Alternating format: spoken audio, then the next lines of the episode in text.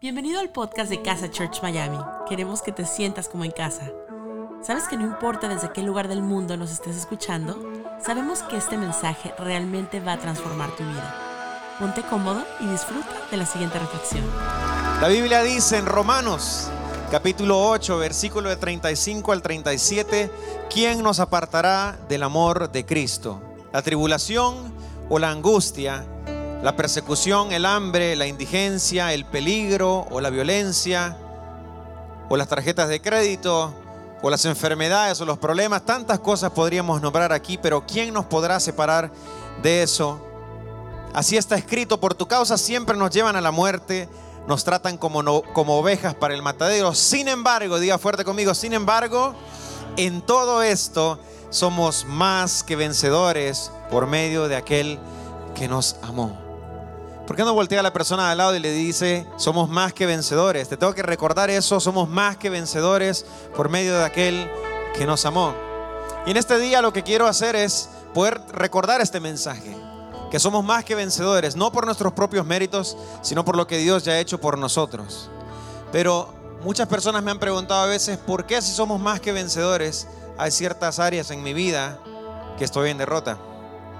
Por qué estoy pasando situaciones difíciles o por qué hay cosas que no entiendo y hay cosas que trato de luchar y como que no logro conquistar, conquistar esa victoria que Dios tiene para mí. Por eso en este día yo quiero recordarte y que estudiemos en este día a través de varios versículos que hay en la Biblia de las promesas que Dios tiene para nosotros. Quiero contarte tres pasos para la victoria. Tres pasos para la victoria que Dios nos ha dado que tenemos que recordar y aprender cada día y poder seguir viviendo en esta vida, viviendo una vida de victoria en victoria como la Biblia lo dice. ¿Hay alguien que necesita escuchar este mensaje? ¿Hay alguien que necesita recordar que somos más que vencedores? Le doy un aplauso fuerte a su Señor. ¿Qué le parece si oramos y entregamos este tiempo a Dios? Señor, yo te doy gracias. Gracias por esta oportunidad que nos das una vez más de poder escuchar tu voz, Señor. Yo te pido, Padre, que tú puedas hacer lo que yo no puedo hacer mis palabras no cambian la vida de nadie, pero es tu palabra, Señor, la que transforma. Gracias por recordarnos, Señor, que somos más que vencedores. Aquí hay personas que ya están escuchando tu voz a través de recordar que tú no nos fuiste, tú no nos diste una vida, Señor, para ser mediocres, Señor. Tú no nos diste una vida por casualidad, por error. Tú nos has traído a este mundo, Señor, para ser vencedores, Señor, para poder vivir una vida plena en ti, Señor. Y eso es lo que vamos a recordar en este día. Yo te doy gracias. Te pido que trabajes en el corazón de las personas nuevas que están aquí, Señor. Que puedan sentirse cómodas, que puedan escuchar tu voz dulce que pueda ser tan clara y tan audible en sus vidas, Señor, que no tengan duda que eres tú quien está hablando y está recordándoles el amor que tú tienes por nosotros. Yo te doy gracias, en tu nombre oramos, amén. Y amén. Denles aplauso bien fuerte a su Señor casa. Le invito a que tome asiento.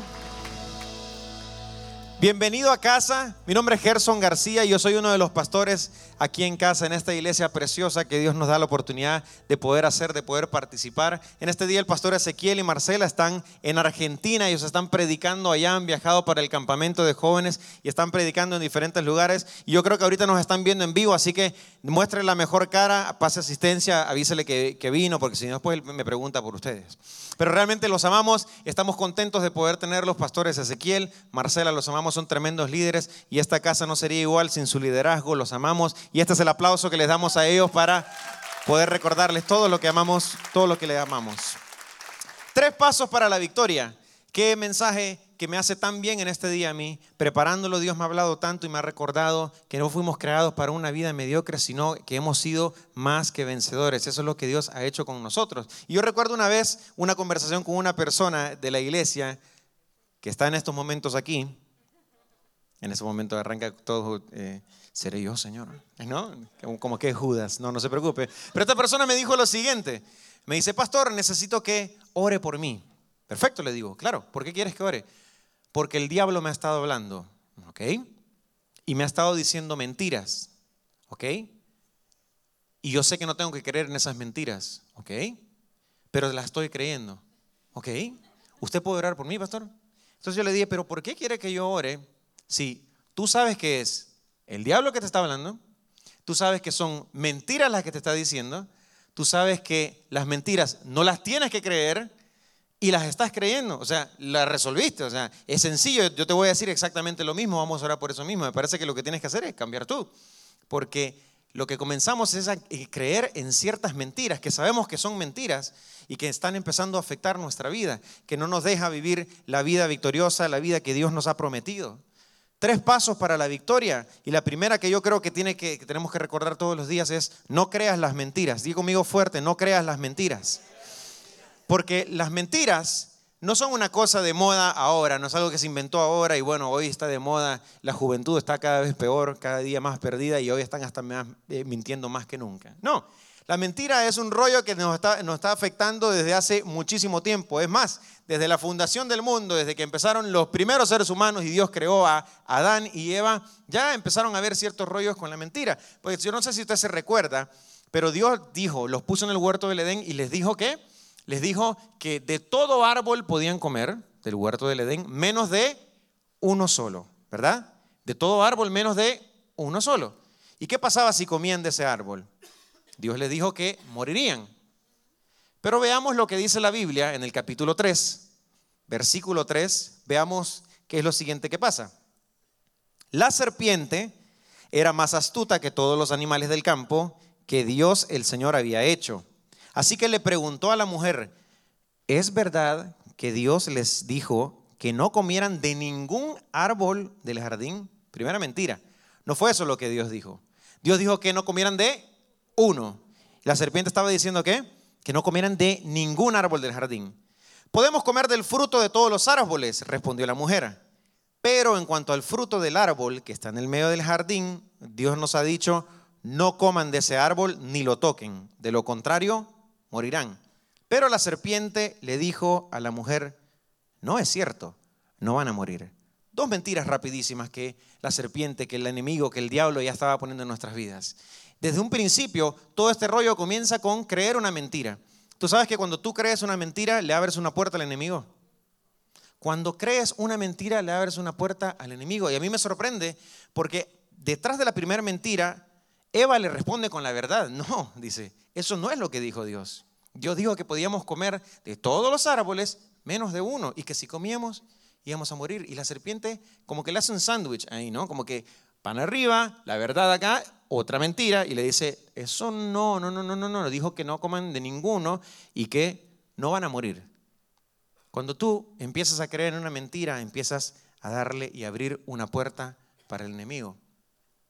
Tú sabes que yo soy eh, yo soy el tercero de los hijos en mi casa, yo tengo dos hermanos más, uno de ustedes lo conoce muy bien, toca la guitarra aquí, conocido famosamente e internacionalmente como el Chele. Tengo otro hermano que se llama Cristian y los dos son mayores, son bastantes años mayores que yo, aunque usted, aunque usted los vea súper jovencito, está viejo el que está acá. Mm, no, mentira, aprovecho el micrófono. Pero mis dos hermanos me llevan cinco y seis años de diferencia a mí y cuando éramos muy pequeños había mucha diferencia. Usted sabe que cuando un niño tiene 10 años y el otro tiene 5 es demasiada diferencia. Casi que no pueden jugar juntos. Pero yo quería jugar con ellos. Yo quería jugar con mis hermanos grandes. Entonces me acuerdo que cuando ellos no querían jugar conmigo, lo primero que hacían era decirme, no puedes jugar con nosotros. ¿Por qué? Les decía yo. Porque sos adoptado, me decían. Y yo les decía, ¿en serio? Ah, ah". Entonces me iba llorando y me iba llorando de mi mamá. Yo le preguntaba a mi mamá, eh, Carlos, Cristian, me dijeron que yo era adoptado, ¿es verdad? Y mi mamá me decía, no, claro que no, mi amor, claro que no, papi, mami, pues vos sos parte de nuestra familia y sos igualito que ellos. Entonces, entonces yo regresaba otra vez, como decir, entre lágrimas y regresaba y le decía, mami me dijo que no soy adoptado. Y ellos me decían, claro que sí, lo que pasa es que mami y papi no te quieren hacer llorar, no te quieren hacer sufrir. Pero si vos te ves, me decían, no sos igual a nosotros. Y yo arrancaba a verme y decía, la verdad que no, no puede ser. Pero empezamos a creer una mentira a pesar de que mi mamá y mi papá me decían que no. ¿Cuántas veces nosotros hemos empezado a creer mentiras a pesar de que Dios te ha dado una promesa y te ha dicho que Él ha confiado en ti, que Él te ha entregado tremendas promesas, que tu vida no es un error, que Dios te tiene con un plan específico, con algo grande, pero hemos empezado a abrir una puerta para el enemigo creyendo las mentiras. ¿Sabes qué es lo peor de las mentiras? Que para sostener una mentira tienes que seguir mintiendo. O sea, la base y la fundación de una mentira es la mentira. Y para seguirla sosteniendo vas a tener que seguir mintiendo. Por ejemplo, cuando viene alguien y te pregunta, ¿por qué no pudiste venir el domingo a la iglesia? No, es que me enfermé. Mentira, te quedaste dormido. Pero uno dice, no, no me enfermé. Entonces viene la siguiente pregunta, porque las personas te quieren y te preguntan, ¿y de qué te enfermaste? Eh, me dio hepatitis. ah, no, no, sí, porcina, fiebre porcina. Me Wow, entonces, eh, pero ya fuiste al médico. Y uno lo que quiere es que deja de preguntar, ¿no? O sea, sí, sí, sí, ya fue el médico. Ah, ¿y qué te dijo? Bueno, ¿qué te importa? O sea, ya uno empieza, para sostener una mentira, uno tiene que seguir construyendo bajo la base de mentiras. Eso es exactamente lo que el enemigo hace en nuestras vidas. Comienza a construir una mentira, nosotros le damos parte, creemos en eso, abrimos una puerta para eso y él sigue construyendo porque tiene que sostener esa mentira y lo único que, comienzan a entrar en tu vida son mentiras. Hay personas que, que han creído la mentira de maldiciones generacionales. Han creído de que hay personas que le dicen, eh, es que tu papá era así. ¿Cómo no vas a ser así? Y uno dice, es verdad. ¿Y cómo no voy a ser así si mi papá fue así? ¿De qué murió tu abuelo? De tal enfermedad. ¿Y, de qué, ¿Y qué tiene tu papi? De tal. Bueno, vos seguramente morirás de lo mismo. Y uno empieza a creer absolutamente todo eso. Pero yo quiero decirte algo, si has creído una mentira, yo quiero darte la palabra de Dios que dice lo siguiente. Fíjate bien. La Biblia dice en 2 de Corintios capítulo 5, versículo 17, por lo tanto, si alguno está en Cristo, es una nueva creación. Lo viejo ha pasado ha llegado ya lo nuevo. Lo viejo ha pasado, ha llegado ya lo nuevo. Eres una nueva creación, no importa el pasado. Si tú estás en Cristo, Dios tiene algo nuevo para ti. Eres una nueva creación, tienes una nueva oportunidad. Tienes la oportunidad de poder romper el patrón y las maldiciones generacionales. Las enfermedades por las que han vivido y han padecido ciertos familiares, no tienes por qué padecerlas. Tú puedes creer y confesar y recordar que Dios te ha hecho una nueva creación, que eres parte de una nueva familia, que hay algo mejor para ti, que lo nuevo ha llegado y empezamos a dejar lo no solamente el amor que Dios tiene para ti, no solamente la condenación, ya no te condena de lo que ha pasado anteriormente, sino que te recuerda que tiene una vida nueva para ti. ¿Alguien se alegra de eso en este día, casa? ¿Puede dar un aplauso más fuerte a su Señor? Lo nuevo ha llegado. Por eso Deja de creer en las mentiras, llámese pecado, llámese herencia familiar, llámese enfermedad, llámese lo que sea. No creas en las mentiras, no creas más en las mentiras. No abras una puerta para que el enemigo pueda aprovecharse y pueda seguir construyendo en tu vida en base de mentiras. Lo segundo que quiero recordarte es que tienes que decidir morir con fe a vivir sin esperanza. Tienes que decidir morir con fe a vivir sin esperanza. No hay cosa más triste en este mundo que escuchar a alguien que te diga, ah, ¿cómo vas? Ahí, sobreviviendo. Bueno, hasta que Dios quiera. Mm, sin esperanza. El mundo está mal y se va a poner peor. Alguien que me dijo una vez, lo peor está por venir. Me dijo, oh, salí corriendo yo. No quería ni conversar con esa persona. Qué terrible es vivir sin esperanza. Prácticamente es una persona muerta en vida. Vivir sin esperanza. Yo prefiero ser una persona que llega hasta el último día de su vida, pero con fe, porque eso va a ser una diferencia muy grande, porque hará una diferencia grande con las personas que Dios me da la oportunidad de compartir. Tener fe hasta el último día de mi vida. La Biblia nos cuenta que Noé, por la fe, Noé construyó un arca. Usted conoce esa historia, para los que no lo conocen, Dios le pidió a Noé que hiciera un arca en el principio donde iba a llover. Le avisó de que iba a caer un diluvio tan grande que iba a arrasar con todo. Pero Noé nunca había visto lo que era la lluvia. O sea, jamás había llovido. Para poder hacer esto, realmente lo único que tienes que hacer, si Dios te da una palabra, es poder tener fe.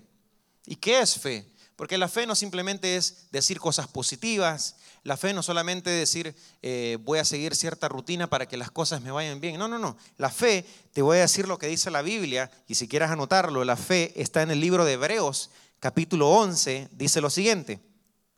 Ahora bien, la fe es la garantía de lo que se espera, la certeza de lo que no se ve. La garantía de lo que se espera, la certeza de lo que no se ve. Noé, por fe, pudo construir un arca, porque si nunca había visto lluvia, ¿qué otra cosa le podría dar esa fuerza, e-, esa capacidad de poder seguir eh, trabajando en el arca por tanto tiempo, cientos de años trabajó Noé construyendo un arca. ¿Y cuántas veces nosotros nos desanimamos y perdemos la fe porque Dios nos hace esperar unos días, minutos a veces, unos meses, y empezamos a flaquear en nuestra fe? El proceso a nosotros nos hace mucho mal. Empezamos a olvidarnos de que Dios nos ha prometido algo, empezamos a perder la certeza de lo que Dios nos ha entregado y empezamos a vivir por las situaciones. Esto es algo que nos pasa absolutamente a todos. No te tienes que sentir mal o, sentirse, o sentirte acusado porque no estás rodeado de personas perfectas. Estás rodeado de personas que viven y tienen que luchar. Tenemos que luchar todos los días con eso, pero recordar de que solamente por fe podemos alcanzar las promesas de Dios. La fe es la garantía de lo que se espera, la certeza de lo que no se ve. ¿Dios te ha hablado alguna vez? Y en el proceso tienes que agarrarte de esa fe tienes que recordarte esa palabra todos los días. Por fe, Noé construyó esa arca y tardó muchísimos años. Y luego él vio el cumplimiento de la promesa cuando vio de que su familia fue, eh, fue salvada, pero vino la tormenta del diluvio y los que no creyeron no pudieron salvarse en ese día. Esa es la fe que nos tiene que caracterizar a nosotros. La vida de Noé nos muestra un tremendo milagro de fe. Noé decidió morir con fe a vivir sin esperanza. Yo esto lo he contado muchísimas veces a ustedes, pero yo tengo que contarlo y tengo que decirlo porque me lo tengo que recordar todos los días. Mi esposa y yo hace varios años hemos intentado tener bebés y los doctores nos dicen que nosotros tenemos infertilidad inexplicable. O sea, no hay forma de explicar. No saben por qué, han hecho todos los análisis, no saben por qué. Y hay personas que me han dicho, pastor, no se preocupe, tranquilo, estamos orando, yo sé que Dios va a hacer un milagro, y yo se los agradezco y claro que sí. Hay personas que me han dicho, pastor, no se preocupe, eh, algunos, algunos no pueden y eh, no pasa nada malo. ¿Y sabes qué? Yo he decidido realmente morir con fe, tener fe, esperanza de que lo mejor está por venir, que Dios va a hacer un milagro grande y yo voy a creer que Dios va a seguir haciendo milagros en el proceso. No voy a decaer porque yo voy a morir con fe a vivir sin esperanza. Yo quiero llamarte a que puedas vivir así en cada área. Yo no sé cuál sea el área en tu vida donde te han dicho algo, donde no puedes ver un avance, donde Dios te prometió algo, pero todavía no has llegado a poder verlo o a recibirlo. Pero tienes que confiar, tienes que tener más que confiar en una persona, tienes que confiar en la palabra de Dios y aplicar la fe cada día de tu vida. Recuerda, es mejor morir con fe a vivir sin esperanza. Vas a vivir una vida plena. Fíjate lo que dice la Biblia. Si tú piensas de que eh, has nacido y eh, tu vida está destinada a ser una vida mediocre, yo quiero recordarte y quiero decirte lo que dice la Biblia. Dice en Jeremías 29, 11, porque yo sé muy bien los planes que tengo para ustedes. Afirma quién? El Señor. Dígalo fuerte conmigo, planes de bienestar y no de calamidad a fin de darles un futuro y una esperanza. ¿Hay alguien que quiere un futuro y esperanza para nuestras vidas, para nuestras familias, para las personas que vamos a dejar el legado en este mundo, declarando de que hay un Dios poderoso y un Dios fiel? Eso es lo que tenemos que hacer.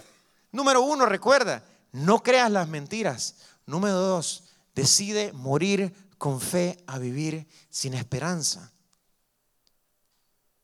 Y número tres, quiero pedirle a la banda que pueda acompañarme.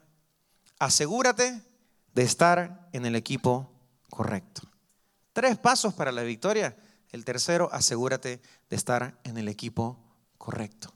¿Y sabes cuál es el equipo correcto? Hoy estás en el lugar correcto. Hoy has venido a la iglesia y estás disfrutando de un lugar donde Dios te está hablando y Dios te está dando palabra. Pero quiero decirte que no es suficiente con que vengas a la iglesia, sino que puedas ser la iglesia.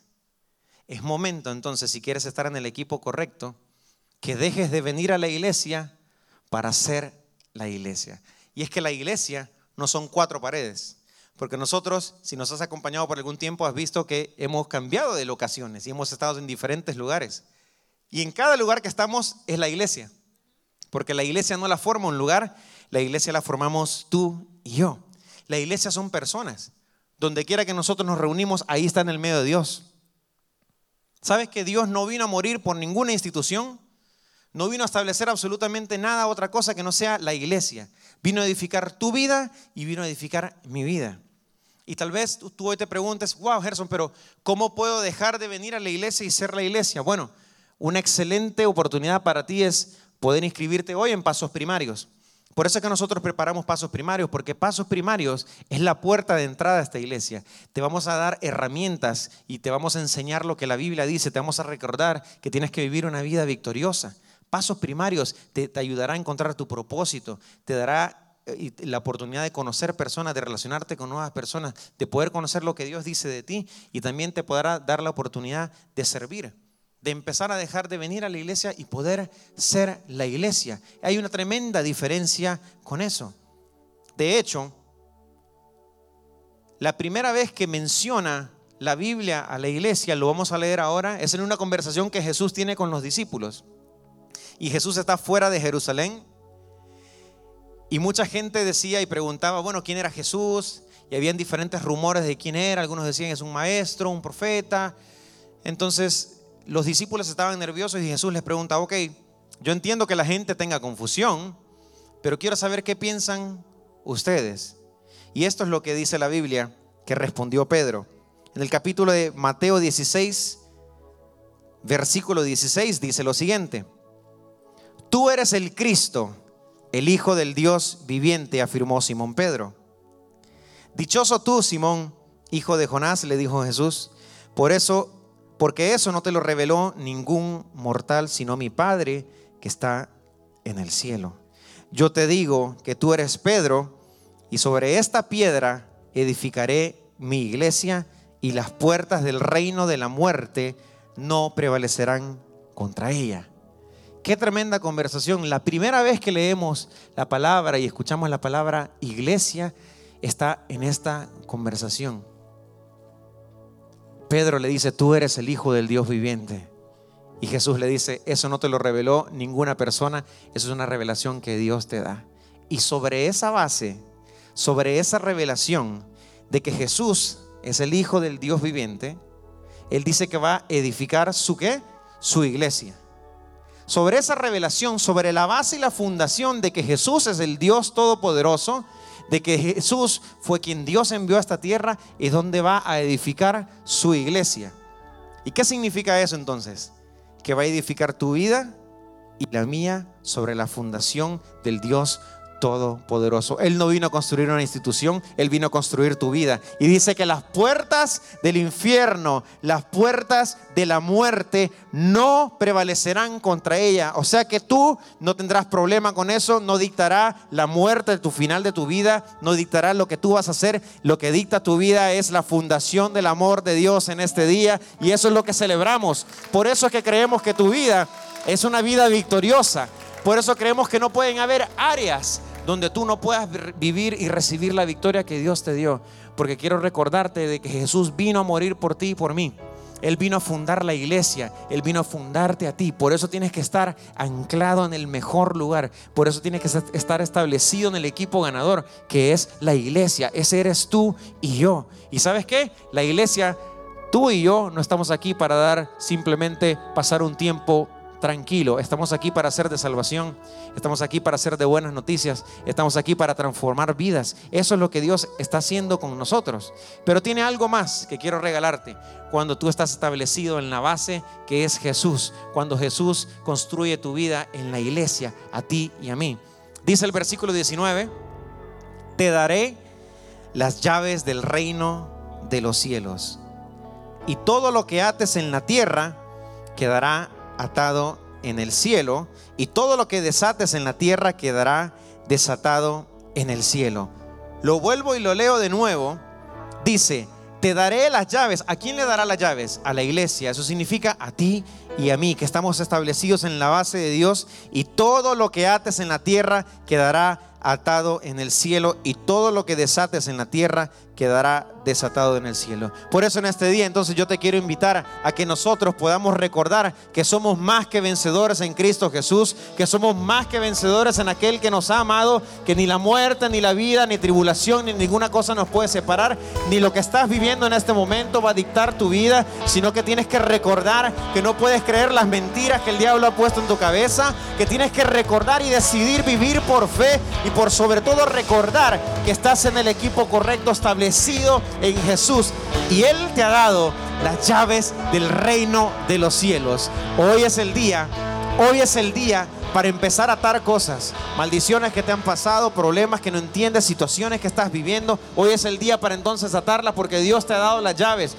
Hoy es el día también de abrir y desatar bendiciones en tu vida, bendiciones para tus hijos, para tu familia. Hoy es el día que las cosas pueden cambiar, iglesia.